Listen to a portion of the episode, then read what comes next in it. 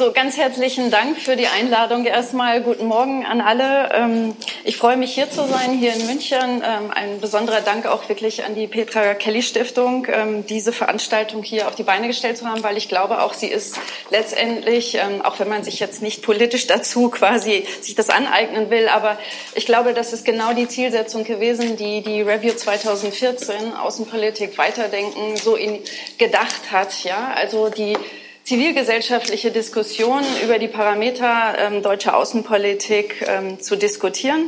Und ähm, das, glaube ich, ähm, erfüllt diese Veranstaltung. Insofern ein großes Lob hier an die Organisatoren ähm, aller, die beteiligt sind, äh, diese Veranstaltung auf die Beine gestellt zu haben.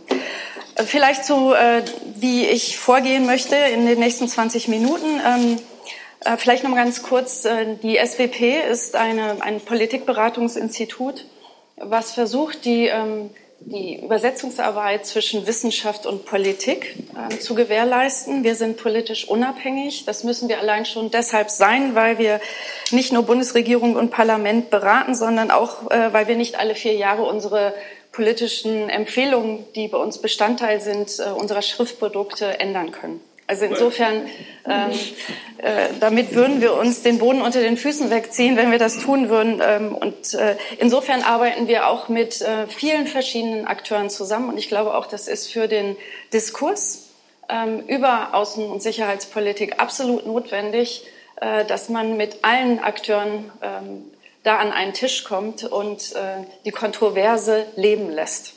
Nichts ist schlimmer, als nur in festgefahrenen ähm, Denkschienen zu verbleiben, weil die Welt sich verändert, wir verändern uns und insofern, das ist eine Anforderung an uns alle, quasi das intellektuell zu begleiten.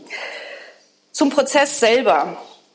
Also Außenminister Steinmeier hat eine Selbstverständigung über die Perspektiven deutscher Außenpolitik in seiner Antrittsrede 2013 angekündigt die ihre Umsetzung in dem Projekt Review 2014 Außenpolitik weiterdenken gefunden hat.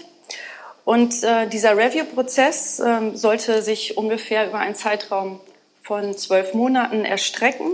Sie besteht aus drei ineinander verschränkten Schritten. Zunächst suchte der Minister den Rat, ein, das ist ein großes Wort, äh, einer Reihe deutscher und ausländischer Experten mit zwei bewusst zugespitzten Fragen was, wenn überhaupt, ist falsch an der deutschen Außenpolitik?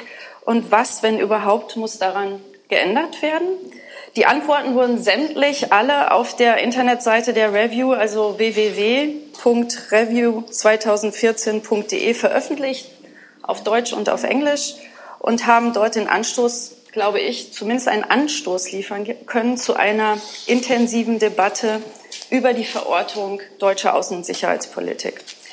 Im zweiten Schritt stellen sich die Verantwortlichen des Auswärtigen Amts, das, diese Phase hat jetzt im Oktober begonnen, ähm, in, äh, nein, sie ist äh, im, im Oktober beendet worden, so, in über 30 öffentlichen Veranstaltungen rund um die Bundesrepublik einem kritischen Gespräch über aktuelle außenpolitischen Themen.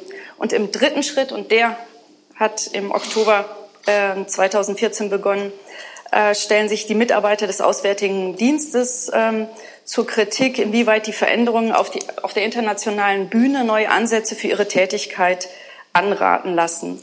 Im Frühjahr 2015, also ich, man vermutet, also soweit ich das auch weiß und mitkriege, äh, im Februar, März ist ähm, eine Bilanz des Ministers zu diesem Review-Prozess zu erwarten. Also, es geht bei der Review, würde ich sagen, nicht um die Neuformulierung aktueller deutscher Außenpolitik, äh, angesichts der Beteiligung vieler Ressorts vom Kanzleramt ganz abgesehen an den Beziehungen Deutschlands zu seiner Außenwelt würde das Auswärtige Amt dies ohnehin nicht alleine schaffen können. Aber ich glaube, dass ähm, das mal vorwegzunehmen, dass äh, dieser Review-Prozess maßgeblich dazu beigetragen hat, dass wir jetzt im Frühjahr eine Debatte über das deutsche Aus Weißbuch, äh, das verteidigungspolitische Weißbuch, ähm, initiiert werden konnte und aber auch ähm, die Diskussion darüber, inwieweit äh, auf europäischer Ebene eine Reform der europäischen Sicherheitsstrategie äh, vonnöten ist. Weil, und das ist das Ergebnis ähm, meiner Analyse, die auch weitgehend ähm, in vielen Reden des Ministers äh, auch so aufgenommen worden ist, weil nach der Analyse der 60 Beiträge von internationalen und deutschen Experten zur Problematik, da muss ich noch dazu sagen, für die Auswahl dieser Experten und Expertinnen, die gefragt worden sind, ist allein der Minister letztendlich verantwortlich, weil er diese Personen angeschrieben hat, persönlich. Ähm, er hat natürlich Empfehlungen bekommen, wen er fragen könnte. Das ähm, wurde maßgeblich von Christoph Bertram, dem ehemaligen Leiter der Stiftung Wissenschaft und Politik, ähm, initiiert. Ähm, aber letztendlich lag die Verantwortung und die Entscheidung darüber, wer gefragt wurde, beim Minister selber.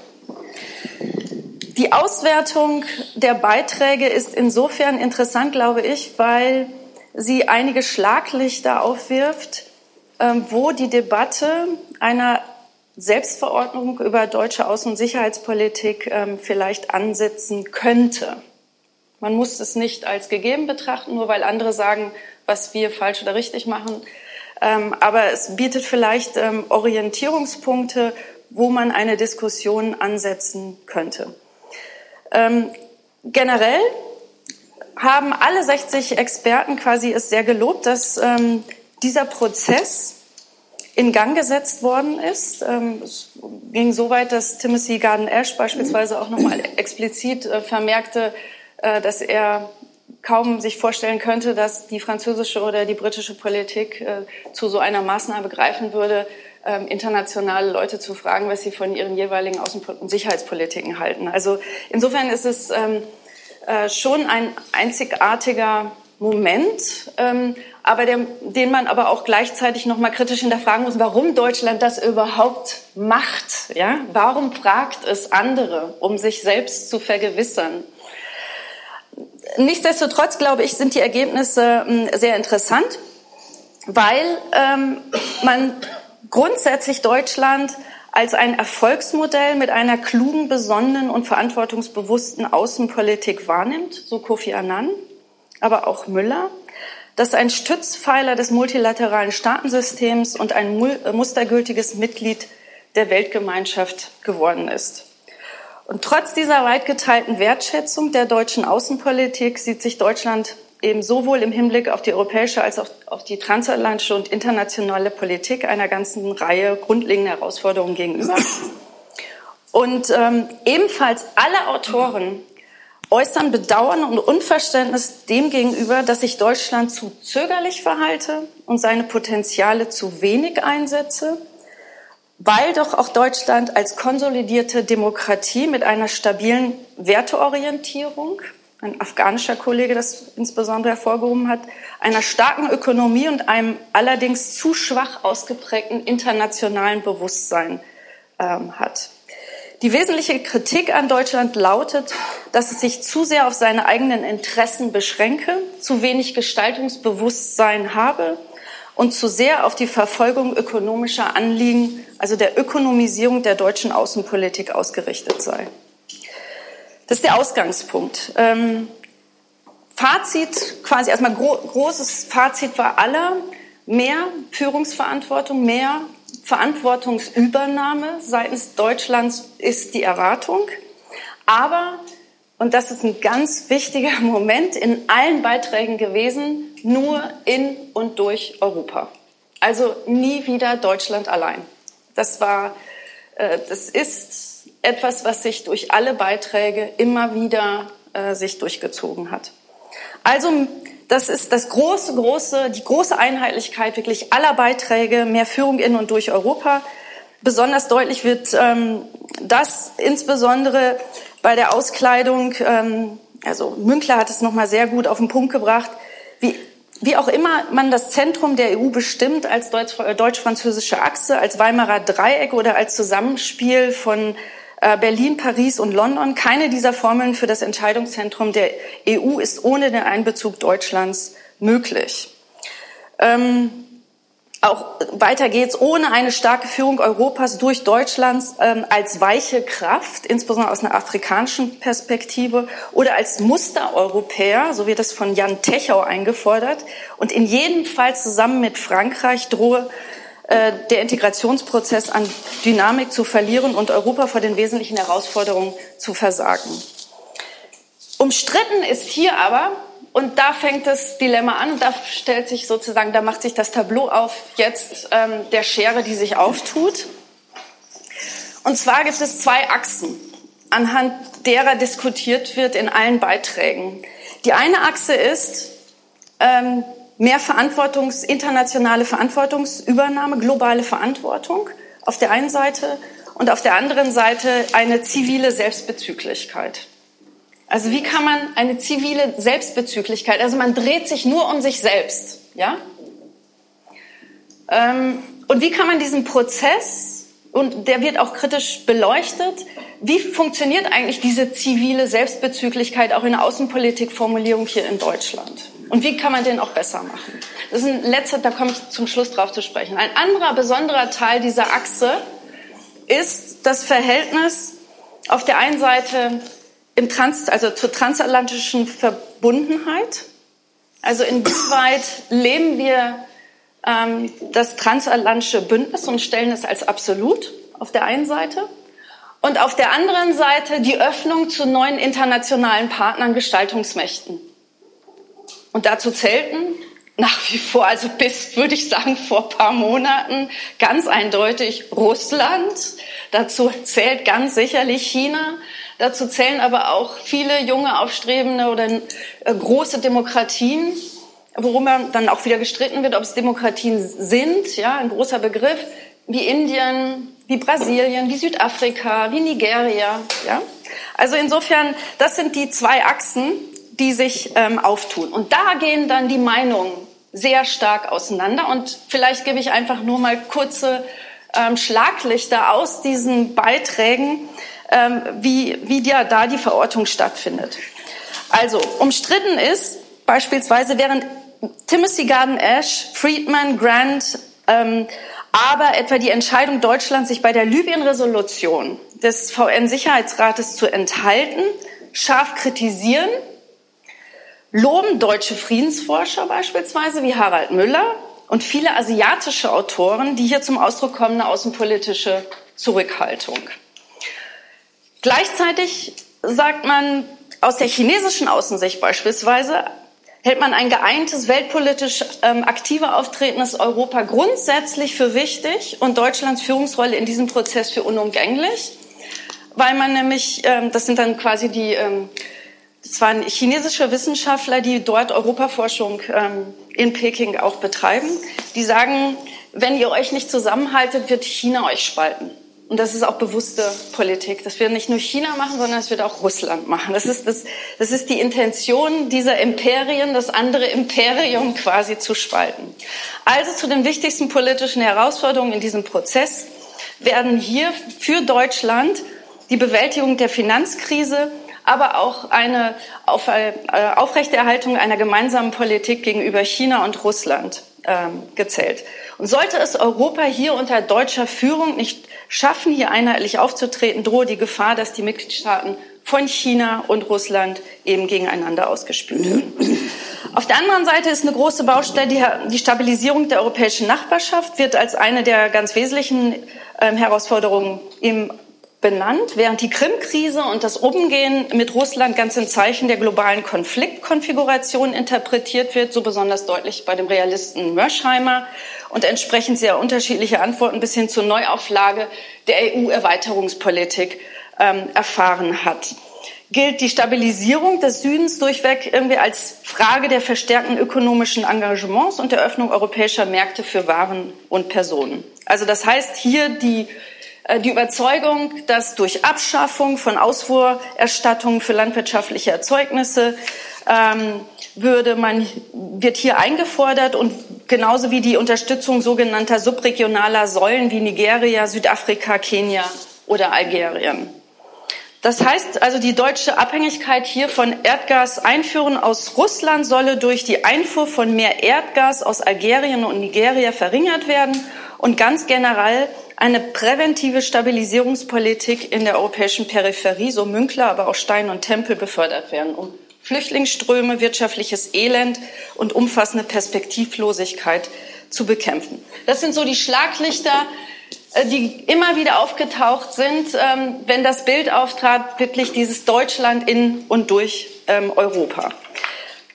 Hinsichtlich der transatlantischen Bindung, also wie verhält man sich dann in, bei der Bewältigung dieser Aufgaben ähm, zu dem transatlantischen Partner, gibt es zwei große Blöcke. Die einen sehen und erwarten von Deutschland ein selbstbewussteres Auftreten mit einem eigenständigen außenpolitischen Profil. Muabani spricht der EU gar die Rolle zu, Amerika zu multilateralisieren und Russland zu europäisieren. Annan sieht in Deutschland und Europa einen Vorreiter globaler Klimapolitik, der sich nur geeint gegen die USA würde durchsetzen können. Und Deutschland würde als potenzielle Brücke zwischen den industrialisierten Norden und dem aufstrebenden Süden gesehen und teile eine ganze Reihe von Interessen mit Staaten wie Indien, Brasilien, Japan, Südafrika und Nigeria. Ich glaube, das ist eine Position, die sehr, sehr weit hier auch ähm, verbreitet ist. Auch gegen eine automatische Anbindung Deutschlands an die USA argumentieren eben Friedensforscher wie Müller, das heißt hier, Deutschlands außenpolitische Zurückhaltung sei ein guter Leitgedanke, der in der Vergangenheit viel Schaden vermieden habe. Das heißt, die Nichtbeteiligung am Zweiten Irakkrieg sowie die Enthaltung in der Libyen-Resolution des Sicherheitsrates haben sich längerfristig als richtig erwiesen. So, und auf der anderen Seite steht das ganze Spektrum hier der Transatlantiker. Das sind einige Autoren, viele unter den gefragten äh, Experten. Und die sagen, die transatlantische Bindung darf nicht gefährdet werden. Aktuelle Differenzen wie eben über den NSA-Skandal, die Israel-Politik ähm, äh, sollte man nicht zu stark bewerten. Die Westbindung gilt als die zentrale politische und strategische Schicksalsfrage für Europa und sollte durch steigende Militärausgaben im Rahmen der NATO deutlich gemacht werden. Alle, allen Neutralitäts- und Äquidistanzträumen wird hingegen eine klare Absage erteilt. Und Mörschheimer geht sogar so weit, und ich glaube, das ist ein ganz interessanter Punkt auch für uns, für unsere Diskussion. Er sagt, die USA, die durch die NATO gearbeitet hat, working through NATO, ist der eigentliche Grund für Frieden in Europa und nicht die EU.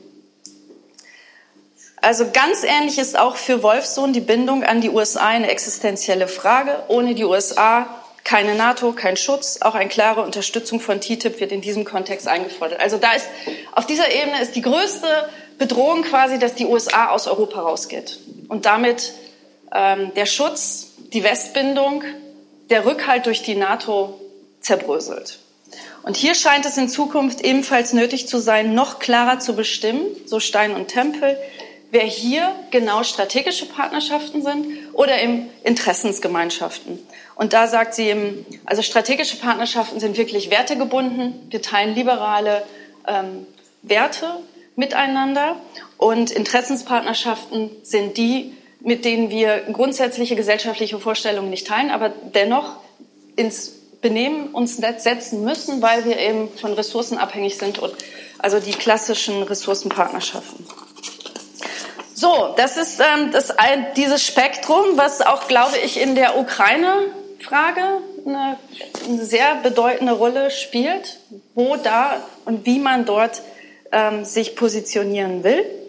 Und auf der anderen Seite gibt es eben die, die, die klassische Aufgabe, Weltinnenpolitik verantwortlich mitzugestalten. Und ich glaube, das hatte auch ähm, Arvid Bell, also in, in seinem Beitrag mit den anderen, also mit den Kollegen in einem HSFK-Brief äh, ähm, auch nochmal deutlich gemacht, dass der Verantwortungsbegriff natürlich äh, viel, viel weiter äh, gefasst werden muss als eben nur eine militärische Verantwortung. Und, ähm, und das spiegelt sich letztendlich auch bei in ganz vielen Beiträgen wieder, wie man Weltinnenpolitik hier verantwortlich ähm, gestalten ähm, kann und sollte. Und ein interessanter Aspekt, der immer wieder auftaucht und den ich auch gerne hier hervorheben möchte in dem Zusammenhang ist, dass die Aufarbeitung der NS-Vergangenheit und die Versöhnung mit dem ehemaligen Erbfeind Frankreich und die Gestaltung der europäischen Integration gelten als solche Erfolgsmodelle, von denen andere Länder und Weltregionen lernen möchten, können. Also das heißt, Man erwartet sogar, es wird vorgeschlagen, dass Deutschland Vertreter Chinas, Japans und Südkoreas zu Aussöhnungsgesprächen an einen ruhigen Ort in Deutschland einlädt. Ein indischer Kollege hat das. Das ist für die, ähm, ich glaube, kann man darüber lachen, aber aus deren Perspektive ist es etwas, wovon, wo, was, was eine ganz konkrete Zielperspektive sein könnte. Ähm, andere Karimi, also die ähm, Direktorin vom Zentrum für internationale Friedenseinsätze, geht ähnlich wie, wie Aber auch ähm, darüber hinaus und sagt, ähm, wir haben, Deutschland hat hier einen ganz großen Gestaltungsanspruch und sollte es haben. Also nicht nur ähm, beim Internationalen Strafgerichtshof und bei einer Reform des VN-Sicherheitsrates stärker sich zu, einzusetzen, sondern auch die Unterstützung beim Aufbau, Aufbau der Triade der Rechtsstaatlichkeit, also Polizei, Justiz und Strafvollzug mit einem deutschen Markenzeichen in andere Länder hineinzubringen, um staatliche Strukturen und rechtsstaatliche Strukturen zu stärken. Also dieser Forderungskatalog geht weiter, also mit ähm, Erhöhung der Entwicklungshilfe, ähm, Engagement in der Klimapolitik. Also der Katalog ist unendlich lang. Ähm, das Interessante ist aber hier, und auch das vielleicht als Anregung für die Debatte, mit wem versuchen wir, diese Herausforderungen und diese Gestaltungsaufgaben wahrzunehmen. Wollen wir es mit allen internationalen Partnern, die sich dazu anbieten?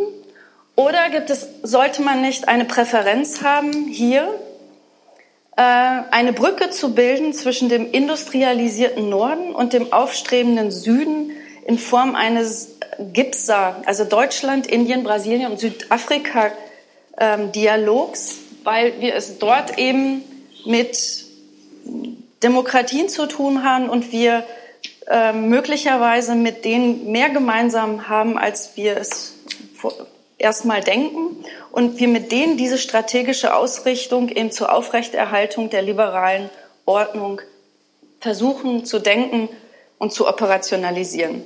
Da gehen die Meinungen auseinander, ob es quasi ein Bündnis, ein der Demokratien ist, der gestärkt und durch dieses, diesen Bund der Demokratien man eben versucht, ähm, globale Herausforderungen und eine globale Verantwortung auch für deutsches, deutsche Außen- und Sicherheitspolitik ähm, zu, auf die Beine zu stellen.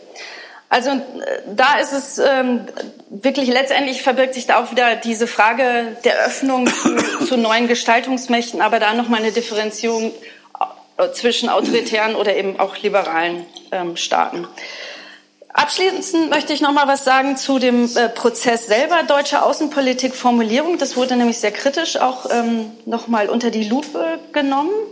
Also neben dem Lob äh, gab es natürlich auch ähm, Kritik dass der Prozess der Formulierung deutscher Außenpolitik als ambivalent ähm, sehr gesehen wird. Auf der einen Seite lobt beispielsweise Sidiropoulos, dass er nicht gouvernemental verengte Erfolge, sondern Denkfabriken, politische Stiftungen einbindet und das Engagement der Zivilgesellschaft, so wie hier. Und das ist einzigartig. Das ist natürlich aus einer südamerikanischen Perspektive auch nochmal ganz besonders wichtig, weil dort die politischen ähm, Stiftungen äh, insbesondere hervorgehoben worden sind und ihre Arbeit auch für die Demokratisierung. Ähm, und auf der anderen Seite kritisiert dann auch Wolfsohn, glaube ich, zu Recht, dass Außenpolitik zu sehr reaktiv administriert und selten strategisch konzipiert sei und zu wenig auf die Vorarbeit für Präventivdiplomatie setze.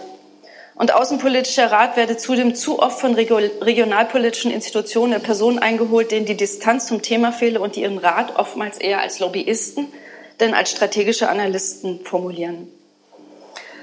Ähm, ein anderer Punkt geht noch weiter in den Wirtschaftsbereich hinein, auch interessant. Vertreter der deutschen Industrie, die Kerber, also ähm, Vorstandsmitglied des BDIs, ähm, möchte bilaterale Abkommen zur Handelsliberalisierung, zum Investitionsschutz, vor allem wirtschaftlichen Überlegungen äh, unterstellen und fordern ein, also das heißt, dass ein Verhaltenskodex beispielsweise äh, für die Wirtschaft da nachrangig behandelt werden sollte und äh, Form moderater, aktiverer Außenwirtschaftspolitik, so wie sie sich, glaube ich, in den letzten Monaten sich doch ein bisschen durchsetzen konnte, wie man das in der Sanktionspolitik zumindest in Ansätzen sehen konnte. äh, wird natürlich eigentlich von der BDI-Seite, von der Wirtschaftsseite nicht unbedingt ähm, äh, gutiert. Auch die Kommunikation von Inhalten sei stärk verbesserungsbedürftig. Äh, hier wird man natürlich ähm, auf, auf die digitale Diplomatie wurde dann hingewiesen. Ähm, aber auch, und das ist, glaube ich, und da möchte ich auch ähm, mit abschließen, äh, es wurde explizit von äh, Münkler eingefordert. Den, den Beitrag würde ich auch wirklich ist äh, sehr lesenswert, empfehlenswert, dass er nämlich sagt, wir Deutschen und auch die Politiker benutzen oft eine sehr wertegeladene Außenpolitik und auch Rhetorik in der Außenpolitik, aber damit werden eigentlich nur knallharte und strategische Interessen letztendlich rhetorisch verbrämt, ohne sie explizit zu sagen. Und da möchte ich mit abschließen, und das verbirgt sich auch hinter diesem Verantwortungsbegriff letztendlich. Und ähm, die Schlussfolgerung letztendlich aus dem ganzen Review-Prozess ist, Interessen Deutschlands zu definieren, ohne dabei ähm, das mit dem Begriff der Verantwortung quasi totzuschlagen, rhetorisch totzuschlagen. Die, die, der Verantwortungsbegriff ist insofern problematisch, weil er, er ist ähm, kompliziert, besonders vor dem Hintergrund äh, der deutschen Geschichte. Er ist, ähm, man muss diesen Begriff, glaube ich, mit Umsicht benutzen. Und äh, dass dieser Begriff in der SWP-Studie aufgetaucht ist und auch nachher in den Reden der natürlich abgestimmten Reden der Ministerien, ähm, sollte dazu beitragen, genau diesen Anstoß zu geben. Ja? Also ich glaube, man, man wusste, dass man damit die Leute auf die Palme bringt. Und ich, ich würde vermuten, also es ist meine mein Ergebnis der teilnehmenden Beobachtung letztendlich auch in dem Maschinenraum äh, des Planungsstabs im Auswärtigen Amt, dass man ähm, diesen Begriff zu Beginn benutzt hat und dann aber auch bei der Operationalisierung, auch nachher bei dem Review-Prozess, ähm, ich kann mich noch an die erste Debatte unter dem Team, in dem Team erinnern, wo wir genau über diesen Verantwortungsbegriff auch ähm, diskutiert haben und äh, wo eindeutig dann auch nachher alle gesagt wir gehen weg von dem Verantwortungsbegriff und äh, fokussieren den auf die deutsche Rolle. Weil ähm, die Begründung eben, denn Verantwortung übernimmt ein Staat nur, wenn seine eigenen Interessen es gebieten und keine Bundesregierung, kein Bundestag äh, werden wegen einer vermeintlichen Verantwortung international tätig, gar keine Soldaten in gefährlichere Regionen entsenden oder allenfalls, weil konkrete deutsche Interessen es erfordern. Also wer sich die Mühe macht, diese Interessen klar zu benennen, mit dem Hinweis auf eine vage Verantwortung, der entzieht sich ähm, eigentlich diesem Prozess einer Interessensdefinition und läuft dabei eigentlich eine dreifache Gefahr entgegen. A, dass das dem Land von seiner Führung empfohlene Handeln für die Bürger fremdgesteuert wird. Und als ähm, zweitens auch, als hätten andere Mächte uns Verantwortung ähm, auferlegt dass die Handlungsbegründung also eben unzulänglich bleibt und deshalb auf die Dauer nicht überzeugend wirken kann. Und letztendlich auch, ähm, dass die Bürger hinter dem moralischen Appell, das Land müsse irgendwo Verantwortung zeigen, vor allem die Absicht militärischen Vorgehens vermuten lässt. Und das ist also das schreckt ab. Und für viele ist äh, deshalb eben Verantwortung längst zum Synonym für den Einsatz von Waffen geworden. Ähm, und deshalb ist man von diesem Begriff weggegangen. Wir sind jetzt, oder der Review-Prozess steht jetzt letztendlich da, dass er die dritte Phase abschließt, also die interne Reform des Auswärtigen Amts unter die Lupe genommen hat. Viele Leute haben natürlich auch da ihren Frust geäußert. Es gab dort äh, ganz verschiedene Formate, wie sie sich einbringen konnten. Ähm, und was jetzt der Minister im Februar machen wird, er wird letztendlich für alle Phasen des Prozesses wird er Ergebnisse präsentieren.